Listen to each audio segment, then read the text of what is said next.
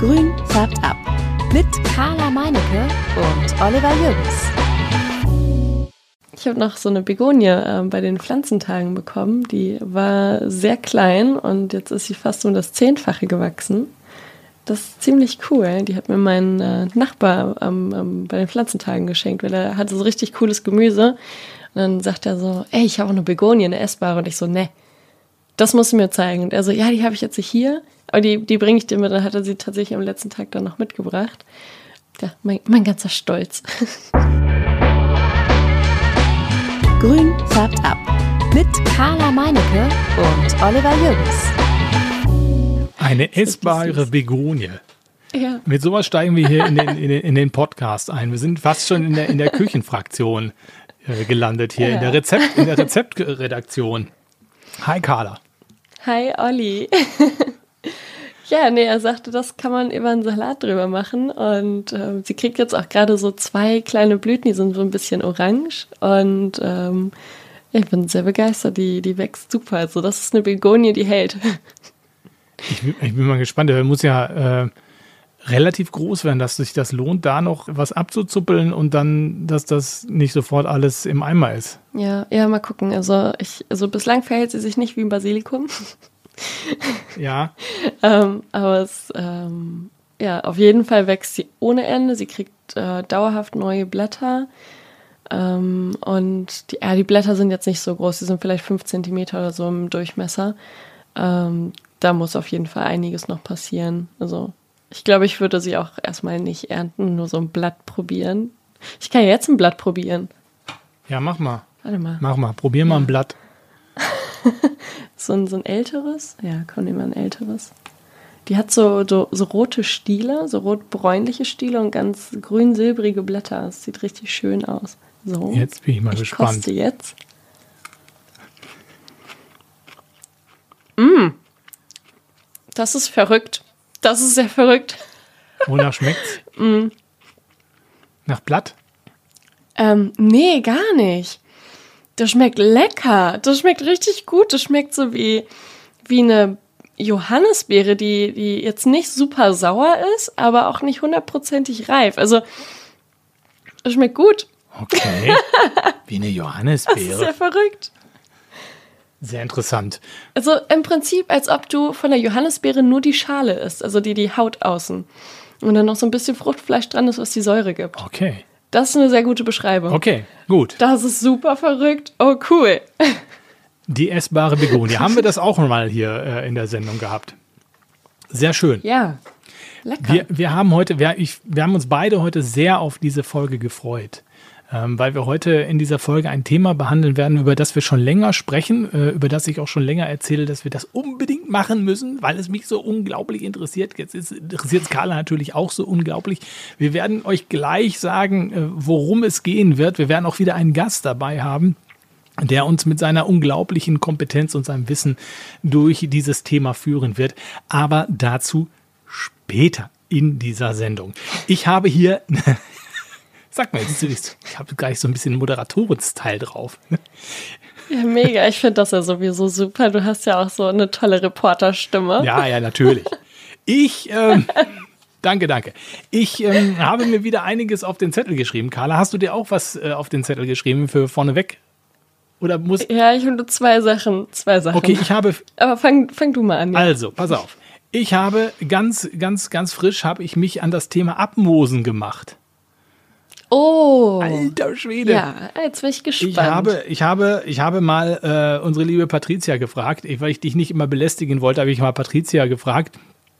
Ähm, äh, Plenty Plans, äh, YouTube-Kanal kennt ihr ja sicherlich, ähm, wie das mit dem Abmosen funktioniert. Sie hat mir dann gleich eine ihrer, ihrer Highlight-Stories äh, rübergeschickt, gleich zwei eigentlich, um zwei, zwei unterschiedliche Varianten, die man da machen kann. Und ich habe dann wirklich hier mit Moos und äh, Frischhaltefolie und Schere habe ich da rumgefummelt. Und erst habe ich gedacht, um Gottes Willen, der Grobmotoriker, der kriegt das doch niemals hin.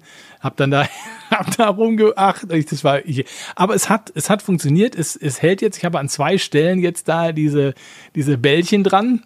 Meine Frau hat schon wieder gesagt, was, was hast du denn da gemacht? Was, bist du, was ist denn das? Wie sieht denn das aus? Oh, schön. Sie den, ja, ja, dann habe ich gesagt, ich, ich habe jetzt, ich habe abgemoost. Da kam ja das gleiche da Stirne runzeln abgemoost. Na gut, okay.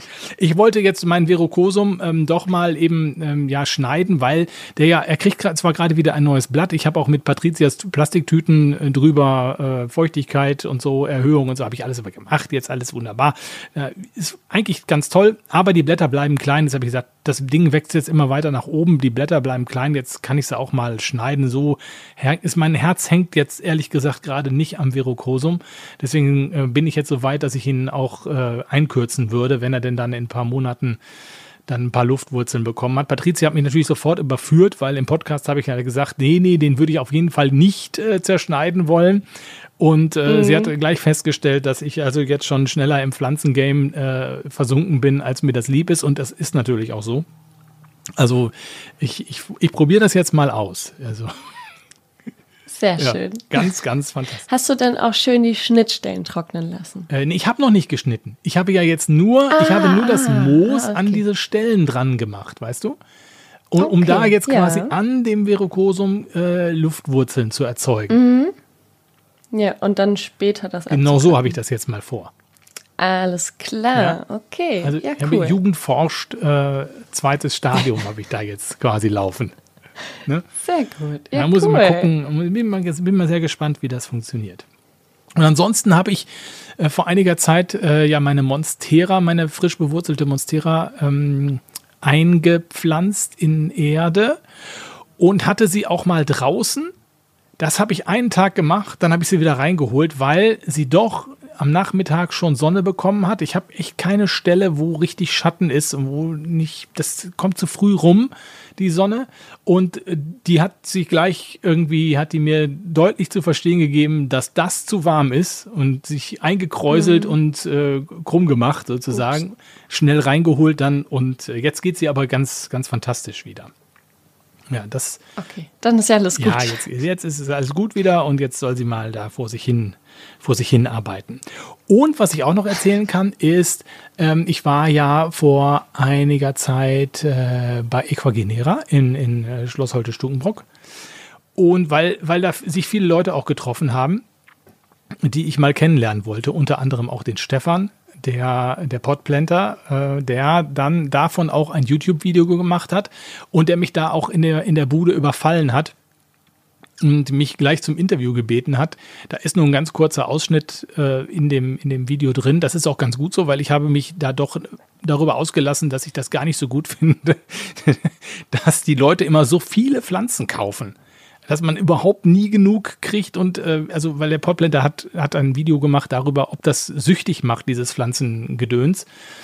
Und äh, bei mir macht ich ich bin nicht süchtig wirklich davon. Ich äh, mache das sehr kontrolliert, habe da auch nicht so viel Geld für übrig aber einige geben da ja wahnsinnig viel Geld für aus und ich habe immer das Gefühl, dass da irgendwie so ein, so ein wie bei Primark quasi manchmal so eine, so eine Kauf, so ein Kaufrausch einsetzt, wo äh, ja, deswegen, äh, das hat er rausgenommen. Ich wollte es aber trotzdem gesagt haben, weil ich das eigentlich nicht so richtig knallerig finde, wenn die Leute immer so extrem viel kaufen und es so extrem Konsum da betreiben. So, das ist, ich finde das, es ist immer für die Leute, die nicht so viel Geld haben, immer so ein, so ein Trigger irgendwie. Ich muss das auch haben, ich muss auch so viel Pflanzen haben. Man muss nicht so viel Pflanzen haben. Man kann ein paar schöne Pflanzen haben, man kann sich auch mal eine Pflanze holen und sich daran lange erfreuen und nicht, nicht äh, tausend, tausend Pflanzen kaufen.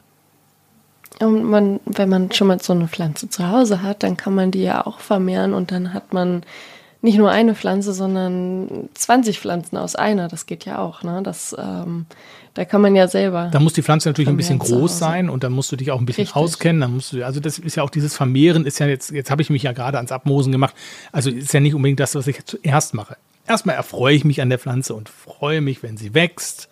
Da habe ich schon viel ja, gewonnen, absolut. wenn sie wächst. Ja, das ist ja nicht jedem Mann irgendwie und jeder Frau gegönnt. Ne? Und insofern, ähm, ja, dann danach kommt dann halt irgendwie so dieses abmosen, in Perlite stellen, in Wasser stellen, in ich weiß nicht was rein da irgendwie. so. Sag mal, ähm, du hast ja aber trotzdem eine Pflanze gekauft letztens. Ich habe mir eine Pflanze gekauft, in der Tat. Ich habe mir, weil ich ja angefixt war von unserer Orchideen-Folge, habe ich mir zwei Orchideen geholt, weil ich das jetzt mal ausprobieren weil Ich habe ja noch so eine alte Orchidee, die ich da so am Leben erhalte und die auf sich gut macht, aber noch keine Blüte bekommen hat, beziehungsweise auch noch nicht diesen Stiel, wo die Blüte dann irgendwann mal drankommen könnte. Aber egal, die muss ich, die muss ich pflegen und hegen. Hab dann aber eben noch mal eben zwei andere Orchideen mir geholt, weil ich gedacht habe, das will ich jetzt doch mal ausprobieren, ob das funktioniert bei mir.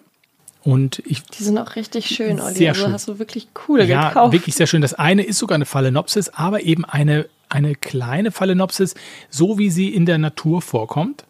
Da habe ich mich nämlich sehr Ja. beraten lassen, ähm, weil das hat mir die Dame da bei Ecogenera auch nochmal erzählt, dass die Phalaenopsis, so wie wir sie im Baumarkt oder im Gartencenter haben, ja auch eine gezüchtete Phalaenopsis ist, die das, was wir bei uns in, in der Folge über die Orchideen besprochen haben, auch nur deswegen macht, also nochmal ein, wenn man, wenn man sie kappt quasi, nochmal einen, einen Trieb macht, der nochmal blüht und solche Geschichten.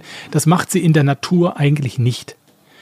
Und deswegen habe ich gedacht, okay, ich nehme mal diese Phalaenopsis. Das ist so ein wirklich kleine, die hängt jetzt bei mir am, in so einem kleinen Hänge, ja, Körbchen quasi. Und die hängt an meiner, an einer Lampe äh, neben meinem Sofa. Und da habe ich sie immer im Blick. Hat zwei Blüten, blüht ganz spektakulär vor sich hin. Und ich erfreue mich daran und gucke mal, was sie dann sonst macht. Und ansonsten habe ich noch mir eben so eine Spinnenorchidee geholt. Äh, auch ein abgefahrenes Ding, echt. Die über, über Nacht hat die, da ist die aufgeploppt und hat so ganz lange Fäden dran. So. Also sieht echt spektakulär aus, diese, diese Spinnenorchidee. Und ich habe mir noch, äh, weil sehr günstig, mir eine, hm, jetzt habe ich wieder Anturie ähm, Draconopterum oder so, glaube ich. Ah ja, die mit den Ja, Öhrchen. die hat, genau, die hat auch so Öhrchen. Ja. Die habe ich bei Patricia gesehen und hatte gedacht, oh, die ist super. Die hat nur einen Stiel und ein Blatt und war sehr günstig. Und da habe ich gedacht, okay, das, dann mache ich das, weil sonst war sie mir zu teuer gewesen. Und jetzt steht sie in meiner Vitrine und jetzt wird sie gehegt und gepflegt. Ah, cool, sehr schön. Und ähm, du hattest dann aber auch noch eine vierte Pflanze geholt, eine Albuca spiralis. Äh, ja, ja, ja, ja, ja, ja, das stimmt. Das stimmt. Die habe ich aber schon etwas länger und habe die hier ähm, bei mir auf dem Fensterbrett stehen, Südseite. Ganz spannende Pflanze, die hat so, ja, die Blätter sind so eingekringelt. Ganz lange, dünne Blätter und die man gar nicht so richtig als Blätter wirklich identifizieren kann. Und die ähm, hat auch eine Blüte, beziehungsweise die Blüte kommt so langsam. Eigentlich blühen die im Frühling, aber wahrscheinlich, weil sie spät ausgeliefert ist, blüht sie bei mir jetzt im Sommer. Und dann gehen diese Kringel zurück, die geht dann quasi in den, in den Schlaf. Die, eigentlich ist die im Sommer dann im Schlaf. Und dann kommt sie im Herbst wieder raus und blüht dann, wie gesagt, im Frühling. Also die ist quasi, das ist Gegengleich zur Kaladie. richtig, genau, ne? das Gegen, gegen, die arbeitet ganz anders als die Kaladie, genau das Gegenteil im Prinzip. Deswegen habe ich gedacht, okay, das finde ich auch ganz spannend, weil ich dann im Winter ein bisschen Freude an der Pflanze habe vielleicht.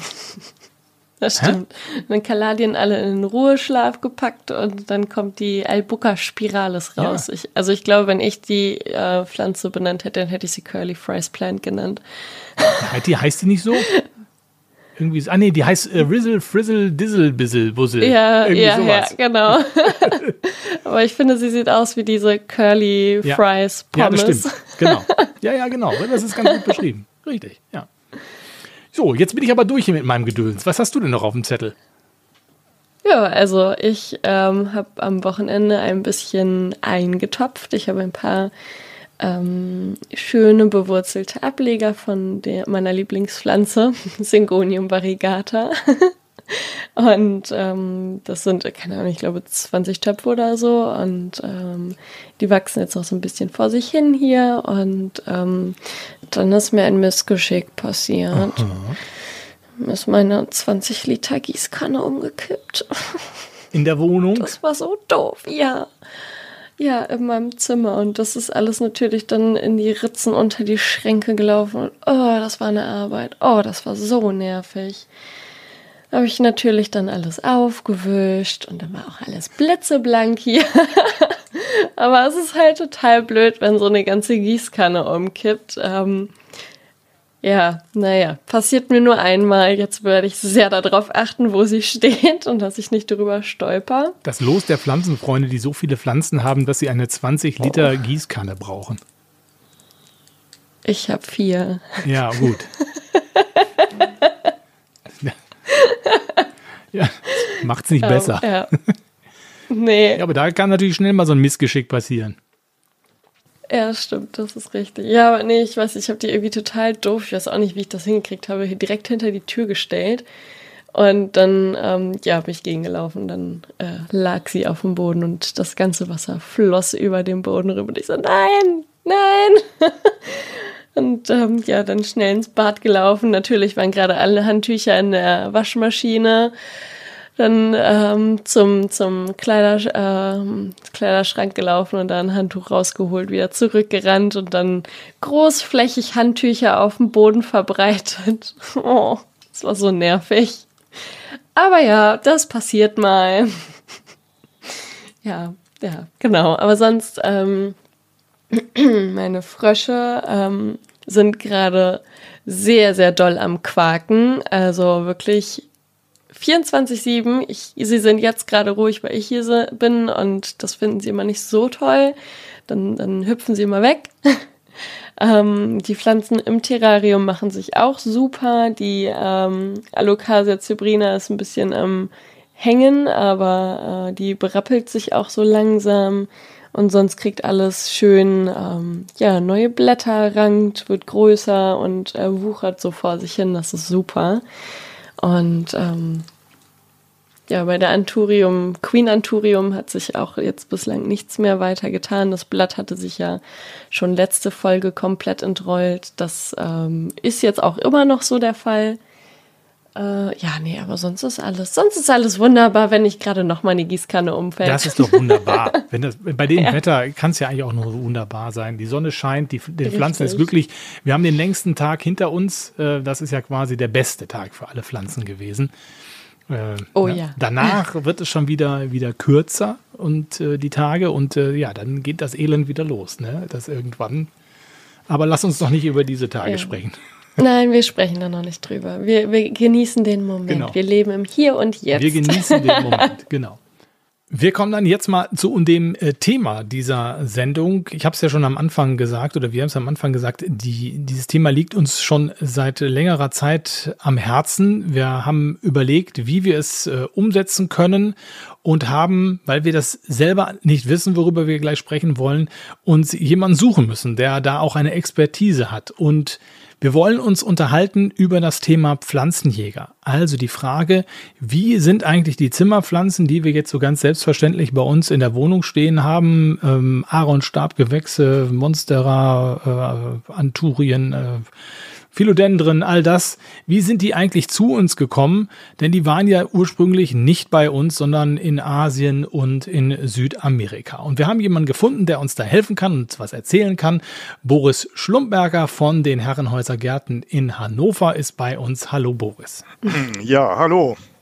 Hi Boris. Hi, hi. Du bist bei den Herrenhäuser Gärten Kustos. Was genau macht ein Kustos? Mhm. Ein Kustos ist ähm, vielleicht besser erklärt als Kurator, das hat man schon mal gehört unter Umständen.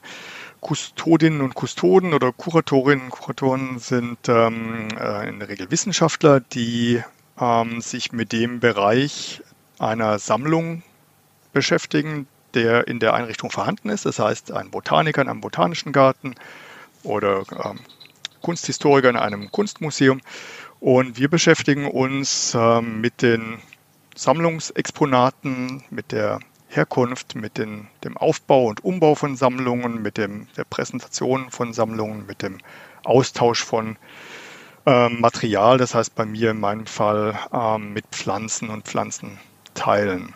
Genau, also das heißt, ich arbeite in einem botanischen Garten, einer historischen Gartenanlage. Was macht dich denn zum Experten für das Thema Pflanzenjäger? Ich weiß, ihr habt mal eine Ausstellung zu dem Thema gemacht. Genau, eigentlich fing es an mit einer Vortragsanfrage über Pflanzen, Pflanzen sammeln, über meine eigenen Reisen, die ich äh, gemacht habe. Und dann dachte ich, hm, ja, ich will ja nicht nur über, über mich reden, äh, ich recherchiere mal ein bisschen zu Pflanzenjägern. Und ähm, ein bisschen später kam dann im Verband der Botanischen Gärten, wo wir Mitglied sind, ähm, die Idee auf, eine unserer Verbandsausstellungen dem Thema Pflanzenjäger zu widmen. Und da ich da schon ein bisschen vorbelastet war, habe ich mich da bereit erklärt oder ja, gerne bereit erklärt, mich zu beteiligen an der Organisation dieser Ausstellung. Jetzt ist das Thema Pflanzenjäger, wenn ich das nochmal einmal kurz, äh, damit wir den Einstieg da so richtig haben, jetzt ähm, das Thema Pflanzenjäger, ein weites Feld, hast du gesagt. Wir wollen uns ja über unsere Zimmerpflanzen unterhalten, aber die Pflanzenjägerei, die Suche nach Pflanzen ist schon eine Jahrtausende lange Tradition quasi. Genau. Ähm, ich fange so ein bisschen gerne in der Antike an. Zum Beispiel ähm, kann man im Tempel der Hatschepsut, der Pharaonin, vor dreieinhalbtausend Jahren hat die gelebt, schon Abbildungen sehen, auf denen während der Expedition nach Punt Pflanzen transportiert wurden. Man sieht also die äh, Ägypter in Reihe und Glied und ähm, die treiben Tiere auf Schiffe und tragen alles Mögliche und sie tragen auch getopfte Pflanzen an Bord. Und ähm, da sieht man also, dass damals schon Expeditionen unternommen wurden, äh, auf denen Pflanzen und eben auch tatsächlich sogar eingetopfte Pflanzen transportiert wurden. Die waren damals offensichtlich auch schon wichtig genug, um sie dann auf solchen Wandfresken ähm, zu verewigen. Ähm, ansonsten gibt es äh, Pflanzenjagd durch alle Jahrhunderte. Der Christoph Kolumbus hat ja ähm, einen kürzeren Seeweg nach Ostasien gesucht, hat auch bis zu seinem Ende gedacht, er hätte ihn gefunden. Und da waren auch Pflanzen, also vor allem Gewürzpflanzen, von Interesse, die waren sehr lukrativ. Und äh, für diese Pflanzen haben auch die Engländer, die Holländer und andere Seefahrernationen dann später die Ostindien-Kompanien gegründet und sind da um die Welt gesegelt, letztendlich um Pflanzen zu sammeln. Primär waren das kommerzielle Interessen, aber nach und nach natürlich dann auch wissenschaftliche und ähm, andere Interessen, wo es dann eben auch Richtung Zierpflanzen ging. Und ähm, im Prinzip, bevor jetzt Christoph Kolumbus und ähm, alle anderen auch auf die Jagd nach Pflanzen gegangen sind, wir haben ja auch in Deutschland ähm, heimische Pflanzen. Gibt es da eine, eine heimische Zimmerpflanze, die man sich damals zu Hause hingestellt hat? Nein, äh, behaupte ich jetzt mal so ganz frech. Ähm, Zimmerpflanzen in dem Sinne sind einerseits ein Luxusgut. Das heißt, die ersten, die sich äh, Pflanzen in irgendeiner Weise in die Wohnräume gestellt haben, waren ziemlich sicher die Adligen und die Reichen, waren in der Regel Adlige. Und das waren häufig Schnittpflanzen oder duftende getrocknete Pflanzen in solchen Potpourris, in Keramikvasen, da hat man alles reingestopft, was gut riecht. Und ähm, so der normale Bürger hatte ähm, keine Zimmerpflanzen. Und generell war damals äh, in den Wohnräumen ja auch kaum Licht. Ähm, es gab ja, ähm, du hattest jetzt gerade nochmal auf, auf Kolumbus oder vor Kolumbus sogar angespielt, da war ja, ähm, hatten wir ja nicht jetzt irgendwie Fensterglas verfügbar. Ne? Das ähm, war also weit, weit weg von der Verwendung von Zimmerpflanzen. Hm. Und ähm, wann, wann beginnt das ungefähr so, ähm, dass die Leute dann gesagt haben, so, okay, wir wollen jetzt ähm, ein paar von diesen exotischen Zimmerpflanzen ähm, zu uns nach Hause bringen. Wann hat die Sammelleidenschaft im Prinzip bei Menschen für Zierpflanzen im Haus begonnen? Hm. Da erlaube ich mir noch mal einen kurzen früheren Abstecher. Also in der Renaissance- und Barockzeit, da hatten Menschen dann schon ähm, ziemliches Interesse an Zierpflanzen. Das waren dann aber eingekübelte Pflanzen, wie jetzt Orangenbäumchen, ähm, ähm, ähm die ersten Agaven aus der neuen Welt waren verfügbar. Es waren Granatapfelbäume. Das waren häufig Pflanzen, die auch einen gewissen Kontext mit Macht hatte. Granatapfel oder einen biblischen Kontext zum Teil. Und ähm, die wurden in den herrschaftlichen Gärten dann ausgestellt und da gab es einen regelrechten ähm, Wettlauf, einen Wettkampf um die größten Sammlungen, die wertvollsten, seltensten Pflanzen und den besten Kulturzustand. Und letztendlich entstand daraus der Vorläufer des Gewächshauses, eine Orangerie, ein leicht verglaster großer Bau. Ähm, die ersten einfachen Heizungen gab es da, um diese Pflanzen so gerade frostfrei durch den Winter zu bringen. Und den Sprung zu unseren Zimmerpflanzen heute, ähm, den konnte man letztendlich erst durch die Industrialisierung bewerkstelligen. Die ähm, Entwicklung von moderneren Glasfenstern, von ähm, guten Heizungen in den Häusern und Wohnungen, das waren die Grundvoraussetzungen, um überhaupt das Klima und die Bedingungen zu schaffen, um Zierpflanzen zu halten. Und das waren zuerst noch gar nicht so die tropischen Pflanzen. Ähm, das waren eher Pflanzen, die auch mit bisschen kühleren Zeiten zurechtkamen.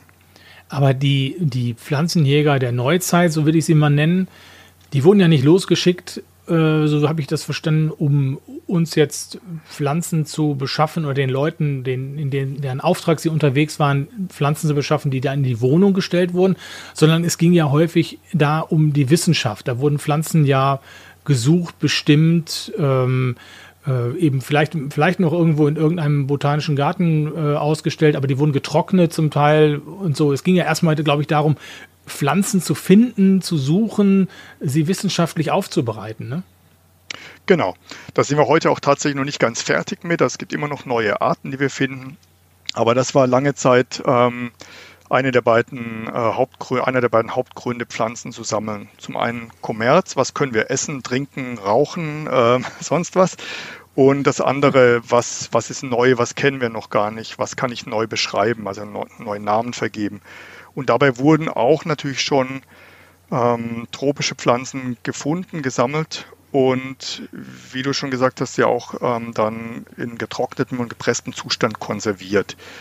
Denn ähm, je weiter weg man war und je tropischer die Pflanzen waren, desto schwieriger war es ja auch, die Pflanzen lebend nach Europa zu bringen. Und wenn man ähm, zum Beispiel Samen mitgebracht hat, dann hatte man in Europa ja noch nicht so die Bedingungen, irgendwelche tropischen Philodendron-Arten dann wirklich lange Zeit am Leben zu erhalten. Und so kommt es auch, dass, dass etliche Zimmerpflanzen, also heutige Zimmerpflanzen oder Zimmerpflanzen des 19. Jahrhunderts schon vorher da waren. Ein Beispiel ist ein Philodendron, der ähm, als Philodendron scandens im Handel ist. Philodendron hederaceum heißt er eigentlich. Und der wurde eigentlich nur so als Beiprodukt äh, gesammelt von William Bly.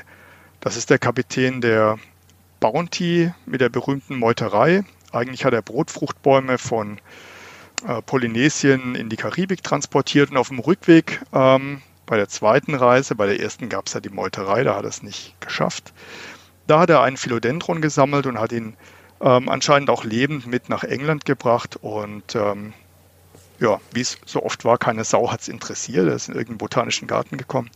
Und es hat dann so circa 60 Jahre gedauert, bis dann irgendjemand sagte, hm, kann ich mir doch auch mal ins Wohnzimmer stellen. Und ähm, so kam es eben bei manchen Zimmerpflanzen dann dazu, dass sie Zimmerpflanzen wurden. Das heißt, die ersten Pflanzen, die gekommen sind, auch die wir halt als Zimmerpflanzen haben, zum Teil auch eben, sind nicht als Pflanze gekommen, als Grünpflanze am Schiff, weil das war wahrscheinlich viel zu schwierig, die irgendwie rüberzukriegen, sondern die sind als getrocknet oder als Samen oder irgendwie sowas gekommen. Ja, genau. Die ersten ähm, Zimmerpflanzen ähm, waren natürlich erstmal Herbarbelege, denn wenn man was Neues entdeckt, dann presst man es erstmal. Da ist es dann konserviert für die, für die Ewigkeit. Das machen wir heute auch noch mit neuen Arten. Und ähm, genau, als, als Samen hat man dann natürlich auch viele Pflanzen importieren können, richtig.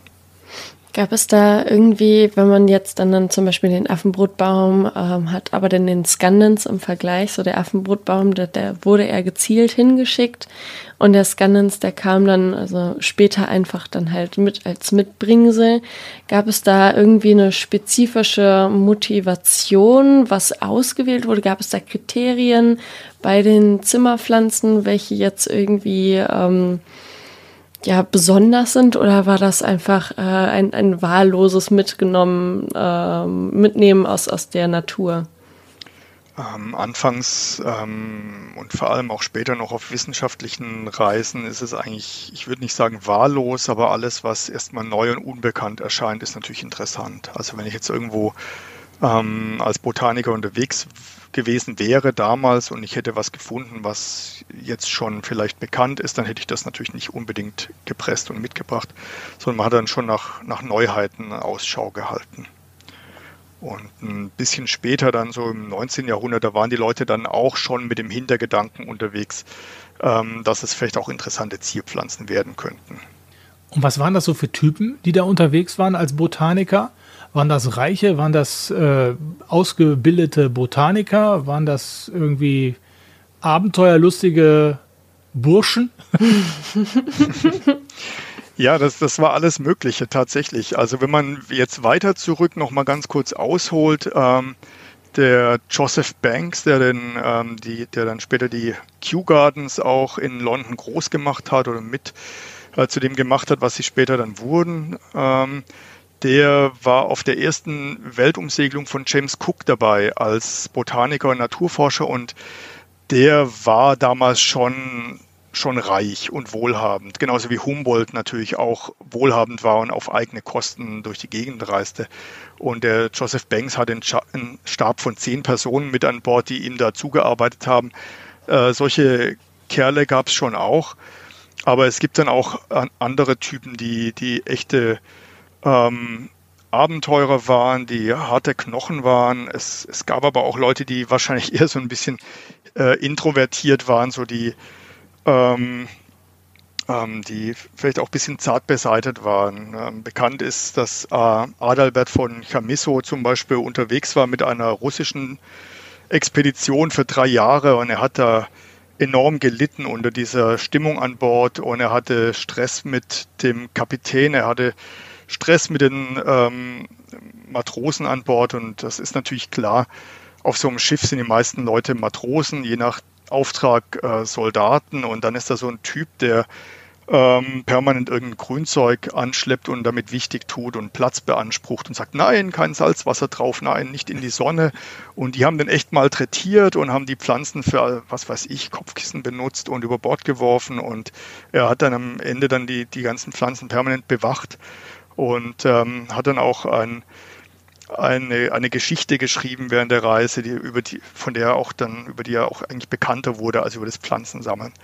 Also ich denke, da war wirklich ein ganzes Spektrum an Leuten unterwegs, um Pflanzen zu sammeln.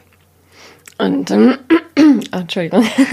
Und ähm, also du, du sagst ja auch, es gab ein ganzes Spektrum an Leuten, die gesammelt haben. Gibt es da irgendwie so, so ein Land, was sich da wirklich hervorgetan hat, dass ähm, da ein, ein besonders großes Interesse dran hat? Oder war das ähm, auch ähm, einfach äh, irgendwie gleichzeitig so die Idee in den Köpfen der Menschen? Ja, es waren ähm, natürlich allem die seefahrenden Nationen, die ähm, viele Pflanzen importiert haben, die Kolonialmächte natürlich auch und äh, vor allem die Briten, wo sich das, was ich gerade genannt habe, eigentlich dann auch noch auf eine extreme Weise gepaart hat mit dieser Pflanzenliebe, die die Engländer ja auch heute noch haben und für die sie bekannt sind.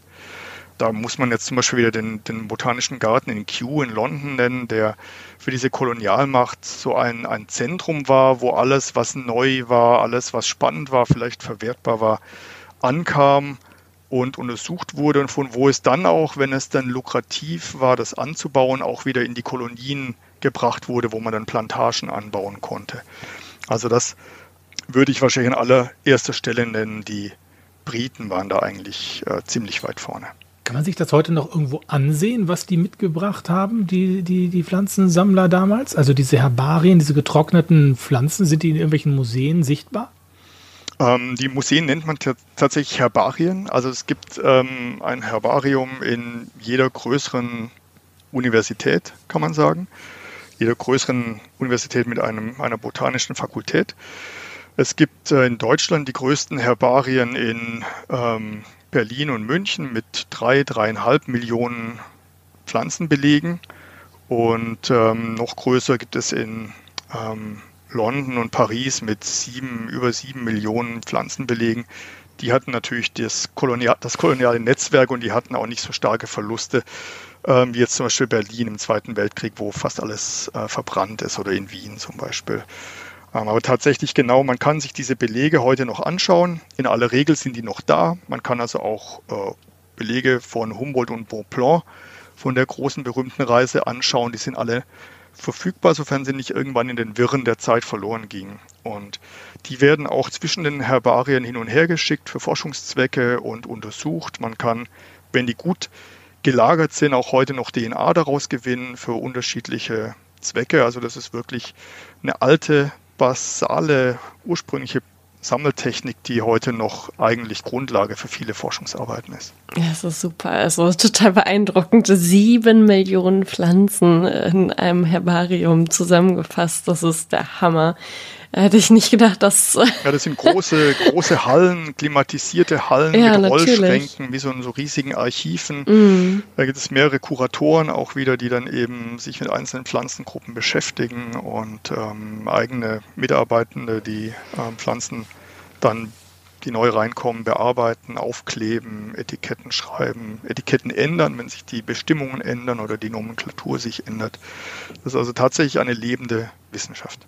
Und äh, kann man die dann als Privatperson besichtigen, so ein Archiv, oder ist es nicht öffentlich zugänglich? Nein, das ist äh, in aller Regel nur vielleicht an irgendwelchen besonderen Tagen, was weiß ich, lange nach der Museen etc. Ne? Sowas gibt es ja in vielen Städten. Da kann man solche Herbare besuchen.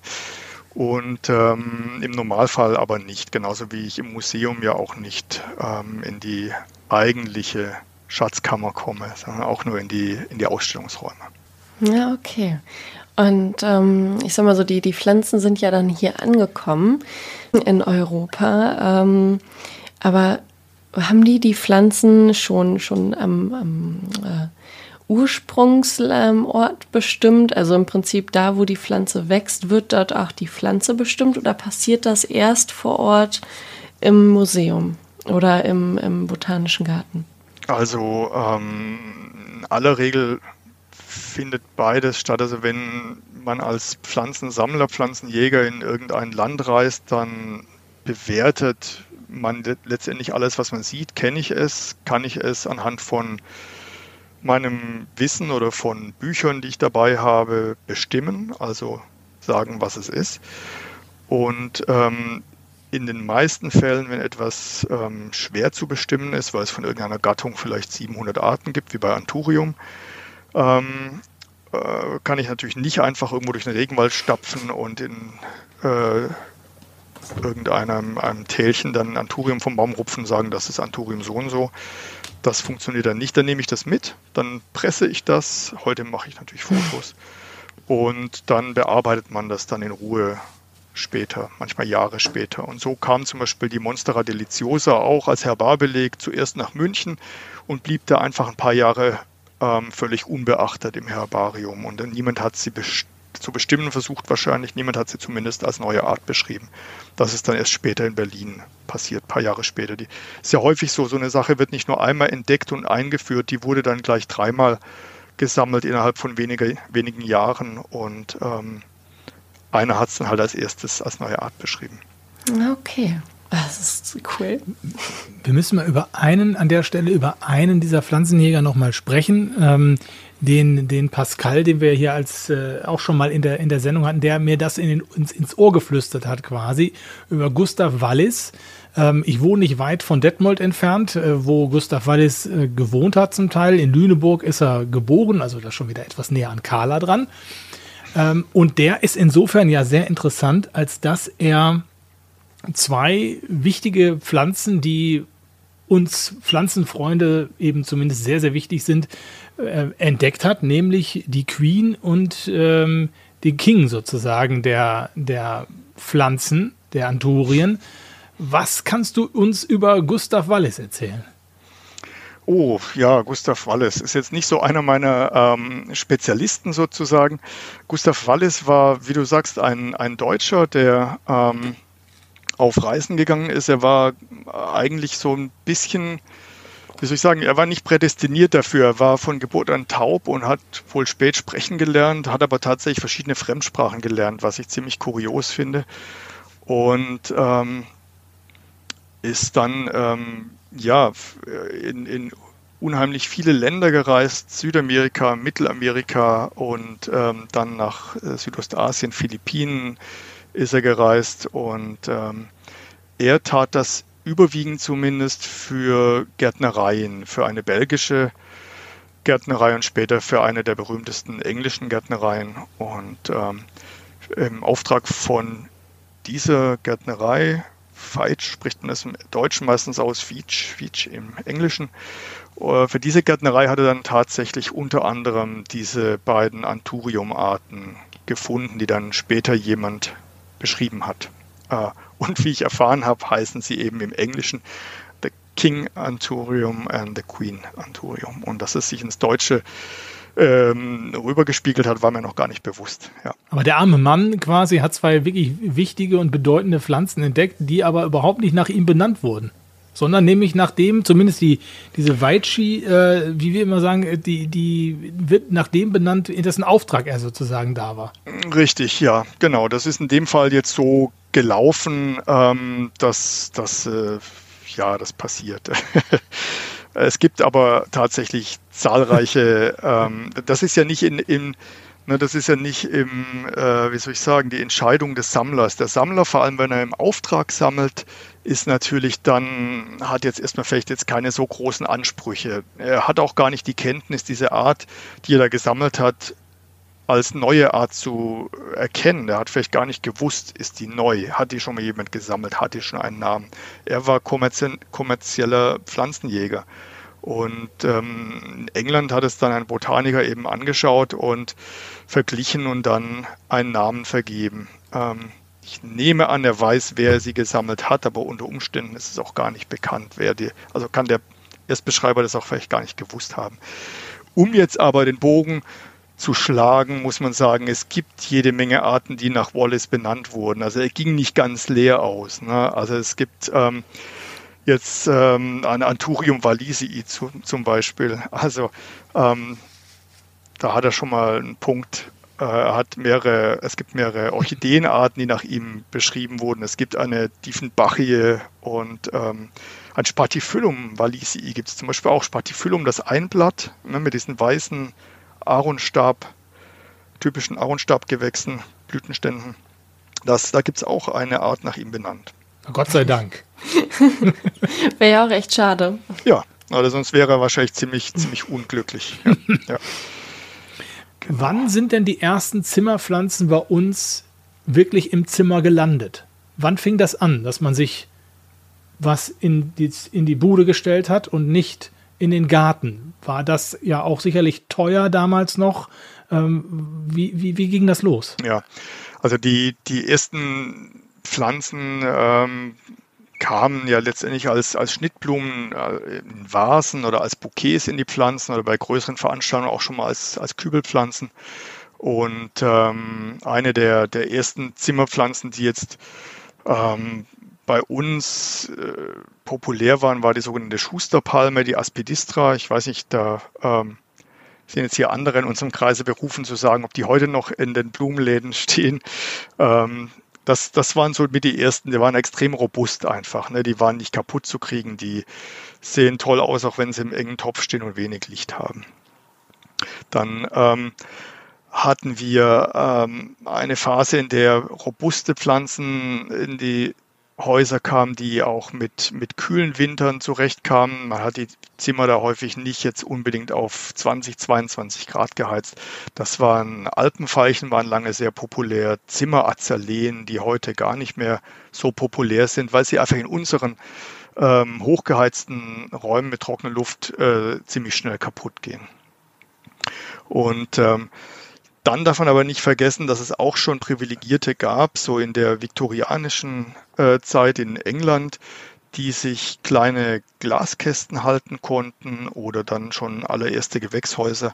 Und das waren eigentlich die ersten, die sich solche Tropenpflanzen in die Zimmer gestellt haben, die heute auch auf Instagram wieder zu sehen sind. Also Anturien, ähm, Philodendron und ähnliches. Oder Orchideen natürlich auch ein bisschen später.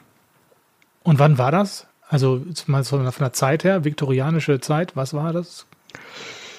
Ja, also man, man sagt so im, im 19. Jahrhundert ging das los. Ne? So 1820er Jahre ging das äh, in England los mit den Zimmerpflanzen und ähm, ähm, 1850 weiß ich zum Beispiel, also 56, 57, da war unser, unser Hannoveraner Pflanzensammler Hermann Wendland zum Beispiel in Mittelamerika.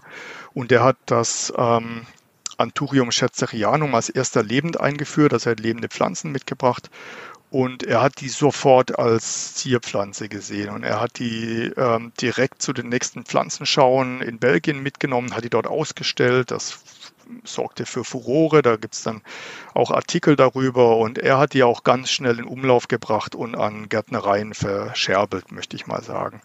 Also das, da fing das schon an, dass die Leute unterwegs waren, gesagt haben, oh, dass da das ist nicht nur spannend wissenschaftlich, das möchte ich jetzt pressen, sondern das möchte ich gern lebend mitnehmen. Denn das wäre schon ganz schön schick, wenn ich das im Gewächshaus hätte oder wenn, wenn man es vermarkten könnte. Wenn ich jetzt ähm, Pflanzen verschicke, dann ist das immer ein ganz schön großer Aufwand, alles einpacken, alles dicht halten, dass nichts kaputt geht. Und wie haben die denn das dann früher gemacht, wenn die ja dann mit dem Boot mehrere Monate auf dem Wasser herumtuckerten. Das ähm, ist ja auch sehr strapazierend. Dann hat man Kühle, Wärme, also Hitze und, und ähm, ja, man muss sein Trinkwasser im Prinzip ja auch opfern, um die Pflanzen zu gießen.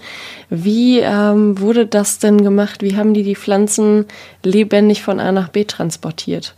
Also lange war das tatsächlich so, dass man die ähm, auf Deck oder unter Deck transportiert hat und deshalb waren die frühen lebenden Pflanzen, die nach Europa kamen, auch häufig Sukkulenten oder Pflanzen, die als Knollen kultiviert werden konnten oder so robuste südafrikanische Pflanzen, die Pelagonien.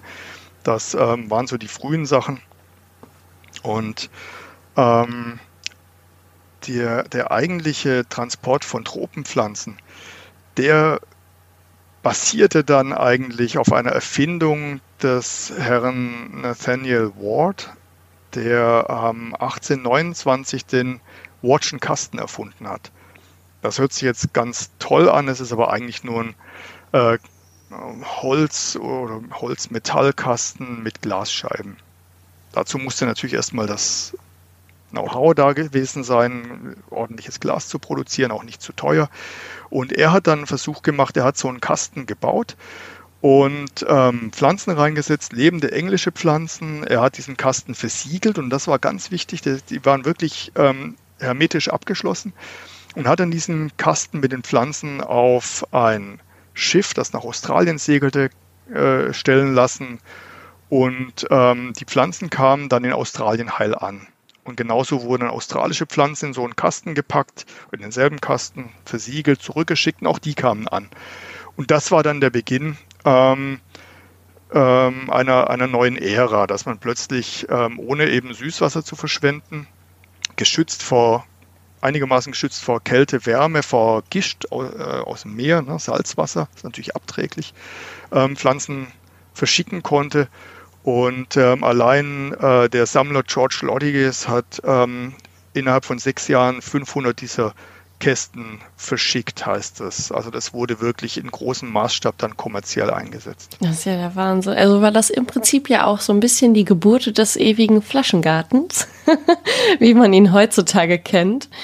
Ja, genau, genau. Das ist, es ist nichts ja. anderes. Man merkt ja, das geht in diesen Flaschengärten ja. nicht ewig gut. Ne? je nachdem, wie groß sie sind, je nachdem, was man reinsetzt, je nachdem, wie steril es ist, was man vielleicht Richtig. Oder wie viel Wasser man reingießt. Und äh, es geht aber lange gut. Und so ja, genau, wenn man das da übertreibt, wenn man es in die pralle Sonne uh, stellt, ne, dann überlebt auch nicht alles. gekocht.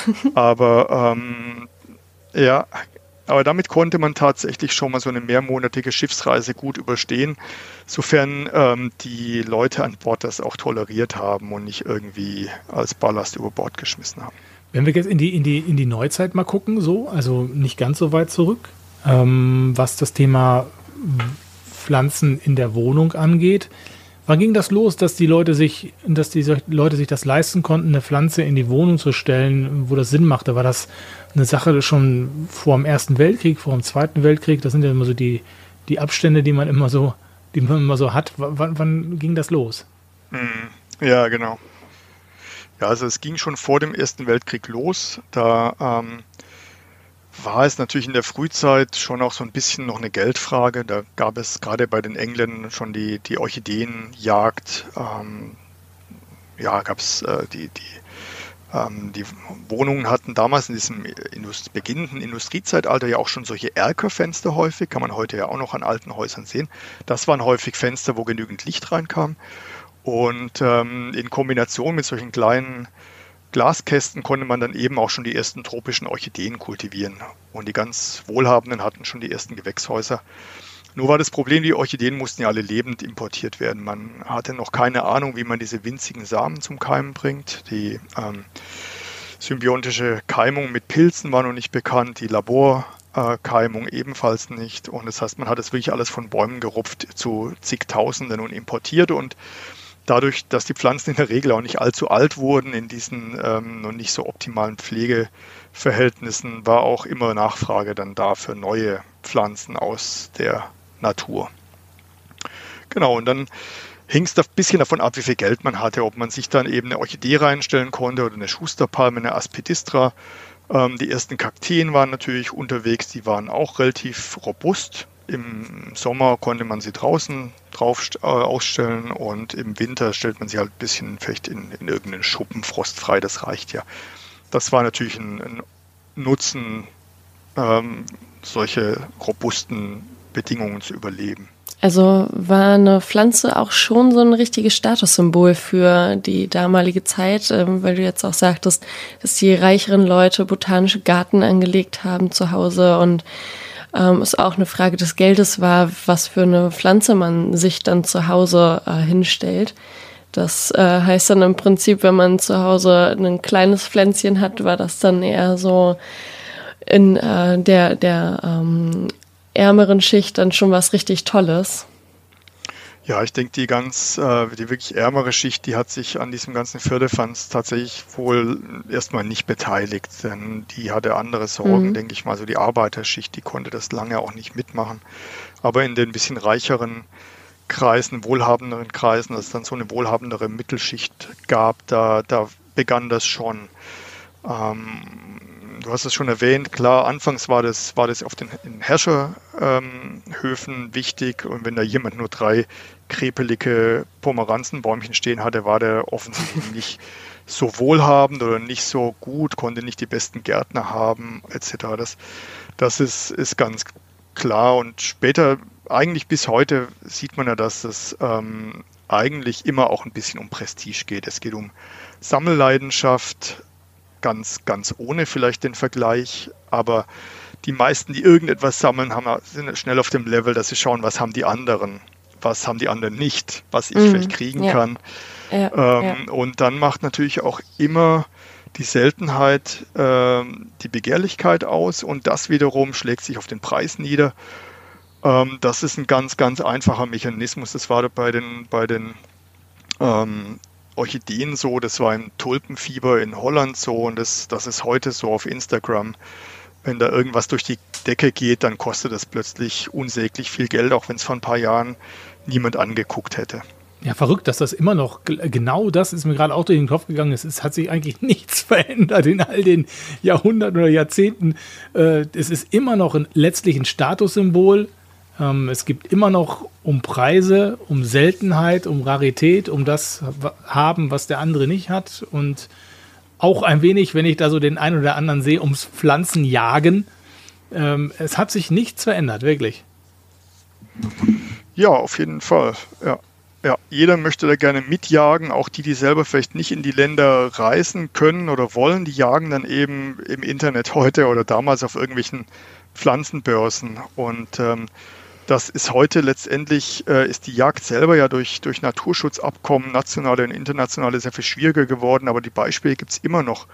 Ähm, 2001 wurde eine neue Orchideenart in Peru entdeckt, das Phragmipedium covacei und ähm, derjenige, der das in Peru gefunden hat, der hat es gleich als heiligen Gral der Orchideen äh, bezeichnet. Und die ersten illegalen Wildpflanzen wurden für 10.000 Dollar das Stück angeboten. Und wir sprechen hier nicht von, vom 19. Jahrhundert oder so, wir sprechen von 2001. Ja, Wahnsinn, dass das immer noch, immer noch so ein Thema ist äh, mit, dem, mit dem Pflanzenjagen und sich da ja auch letztlich selbst ins rechte Licht rücken und äh, ins Geld verdienen natürlich auch. Ne? Bringen also richtig, richtig Geld damit zu verdienen. Ja, und es ist natürlich auch so, das ist ja wie, wie in der Kunstszene, dass ähm, man nicht alles zeigen kann, was man hat. Ne? Wenn man sich wirklich die seltensten Neuheiten äh, einkauft, dann ist man in der Regel ähm, illegal unterwegs, äh, so wie mit dieser Orchidee oder mit manchen seltenen Bildern, die vielleicht irgendwo geklaut wurden und die man sich dann auf dem Schwarzmarkt kauft. Da kann man dann stolz wie Bolle sein, dass man was Seltenes hat, aber man darf es eigentlich nicht wirklich zeigen. Ne? Hm. Ich weiß nicht, ob, ob, du das weißt, aber wie teuer war denn damals so eine durchschnittliche Zimmerpflanze für, ähm, ja, für, für normale Leute, sagen wir es mal so? Ja, das kann ich nicht sagen. Ähm, da müsste ich jetzt wirklich irgendwie mal in alten ähm, Katalogen schauen. Das Problem ist natürlich, habe ich so alte Kataloge auch schon gesehen. Also ähm, im 19. Jahrhundert gab es auch Kataloge, da wurde ähm, also von unseren Gärten, wo ich jetzt arbeite, in Herrenhausen in Hannover, ähm, da wurde, da war es ganz normal, dass, dass Pflanzen verkauft wurden aus den Beständen. Und da stehen natürlich Preise drin. Aber das jetzt nun aus der damaligen Währung und dem damaligen ähm, Finanzsystem in Euro umzurechnen und mit den Gehältern abzugleichen, das, das kann ich jetzt natürlich spontan nicht. Ähm, aber ähm, damals, also vor 100, 150 Jahren, denke ich schon, dass es eine, eine Menge Zimmerpflanzen gab, die sich äh, die Mittelschicht locker leisten konnte. So, wir sehen schon, dass das Thema Pflanzenjäger ist ein sehr umfassendes und äh, immer noch aktuelles Thema. Und äh, ja, wir haben ja auch gehört, äh, Instagram ist immer noch eben quasi das, das Terrain der Pflanzenjäger, nicht auf wissenschaftlicher Art, sondern quasi jetzt nur noch im, im Bereich des Habenwollens und Kaufenwollens und sich daran begeistern an den, an den fantastischen Pflanzen. Ähm, ich fand, es war, war sehr interessant zu hören, äh, welche Geschichte das Ganze hat. Äh, Carla, du hast auch was mitgenommen heute, oder? Absolut. Also das, ähm, ich habe mich schon die ganze Woche oder die letzten zwei, drei Wochen darauf gefreut, ähm, dass wir mit dir einmal heute sprechen können, Boris, weil das ist super toll. Also mal auch einen richtigen geschichtlichen Hintergrundeinblick zu bekommen, ähm, das, das ist nicht mal eben so angelesen. Ähm, da muss man sich schon richtig reinfuchsen in die Materie und das ist einfach toll gewesen, heute mal mit dir richtig zu sprechen darüber. Es hat echt Spaß gemacht. Dankeschön nochmal. Und ich denke, dass es für die Leute draußen interessant war zu hören, dass es eben auch keine Selbstverständlichkeit ist, dass wir das alles hier so haben und dass wir das alles so kaufen können, sondern dass da eben ein Background hinter ist, der eben äh, Jahrhunderte alt ist und der eben dazu führt, dass wir ja jetzt einfach so in den Pflanzenladen gehen können und uns irgendwie eine Begonie kaufen können oder eine Orchidee oder irgendwie sowas. Und dass es eben auch damals was völlig Besonderes war, auch die, die Kleinigkeiten sozusagen, was heute für uns vielleicht eine olle Orchidee, eine olle Phalaenopsis ist oder so, war damals aber wirklich ein, ein echtes Highlight. Insofern, äh, ja, Boris, vielen, vielen Dank für, für, deine, für deine Eindrücke. Ja, sehr gerne. Hat mich gefreut, war mir ein Vergnügen und ähm, ja, ich hoffe doch, dass äh, auch die Zuhörerinnen und Zuhörer ein bisschen was mitgenommen haben. Sag mal, kann man dich, Boris, im Berggarten mal treffen? Ja, klar. Ja, cool, dann komme ich mal vorbei. ja, können ja mal eine kleine Runde drehen oder eine kleine, kleine Führung machen oder so. Genau. Das wäre sehr schön. Machen wir mal. Oh, cool. Zwischen dem Gloriosum und der Monstera. Richtig, genau. Genau, genau. Ja, ich wollte gerade noch sagen, für diese, wo du es so gesagt hast, ne, dass, dass wir heute die Pflanzen so selbstverständlich haben, für diese Pflanzen sind ja Leute gestorben, echt. Ne? Also das sind Leute, sind ja, sind ja auf den Reisen gestorben äh, an Krankheiten oder in Konflikte geraten oder untergegangen mit den Schiffen, mit den Pflanzen. Und ähm, und letztendlich muss man sich auch bewusst machen, dass viele Pflanzen, die heute da sind, dass man die auch gar nicht ohne weiteres wieder sammeln kann. Also manche Sachen sind ausgestorben beziehungsweise heute ähm, sind diese Ausfuhrbestimmungen aus anderen Ländern so streng, dass wir also nicht einfach nochmal ein Anturium Varrocaeanum sammeln könnten. Ne? Das heißt, das ist echt total schwierig. Also könnten wir im Prinzip noch locker drei weitere Folgen mit dir machen, weil es noch so viel zu erzählen gibt. Es gibt auch andere Sachen. Ne? Wir können auch über Orchideen oder Kakteen oder Bestäubung reden. Es gibt ja viele Sachen, für die oh, ich mich schön, mal ja. mehr oder mal weniger interessiert habe. Ja, ich habe viel mit ja, Biologie ja. geforscht früher und ähm, auch eine Ausstellung dazu gemacht. Genau, gibt es viele lustige Sachen. Oh, schön. Aber genau, machen wir einen hm. Punkt. Richtig, genau. Gut, das andern, ein andern Mal vielleicht. Boris, danke dir. Danke dir, dass du dabei warst. Carla, äh, danke, dass du dabei warst. Danke, Olli, dass du dabei warst. Danke, Boris, dass du dabei warst. Es war wunderschön. Danke euch, dass ihr dabei wart. Sonst wäre ich ja ganz allein gewesen. Alles klar. So, dann macht es gut oh, und äh, bis zum nächsten Mal. Tschüss. Ciao. Ciao. Grün färbt ab, auch auf Instagram und unter grünfärbtab.de. Deine rein pflanzliche E-Mail geht an grünfärbtab.gmx.de. Grün